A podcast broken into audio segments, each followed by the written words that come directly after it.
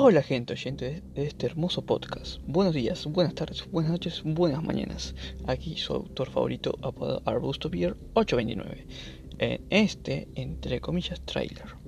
Hoy les vengo a explicar de qué se tratarán estas hermosas historias. History of the Year es un grupo de historias que se conectan y a la vez se desconectan una de la otra. Es sencillo, una historia puede estar situada en el año 1969 y la otra perfectamente puede estar en el futuro en el año 2040. La idea de este proyecto es dar una muestra gratis de lo que se viene muy pronto. Cada historia es solo un engranaje. Cada engranaje si se junta termina en un gran reloj. ¿Están listos para ser parte de ese gran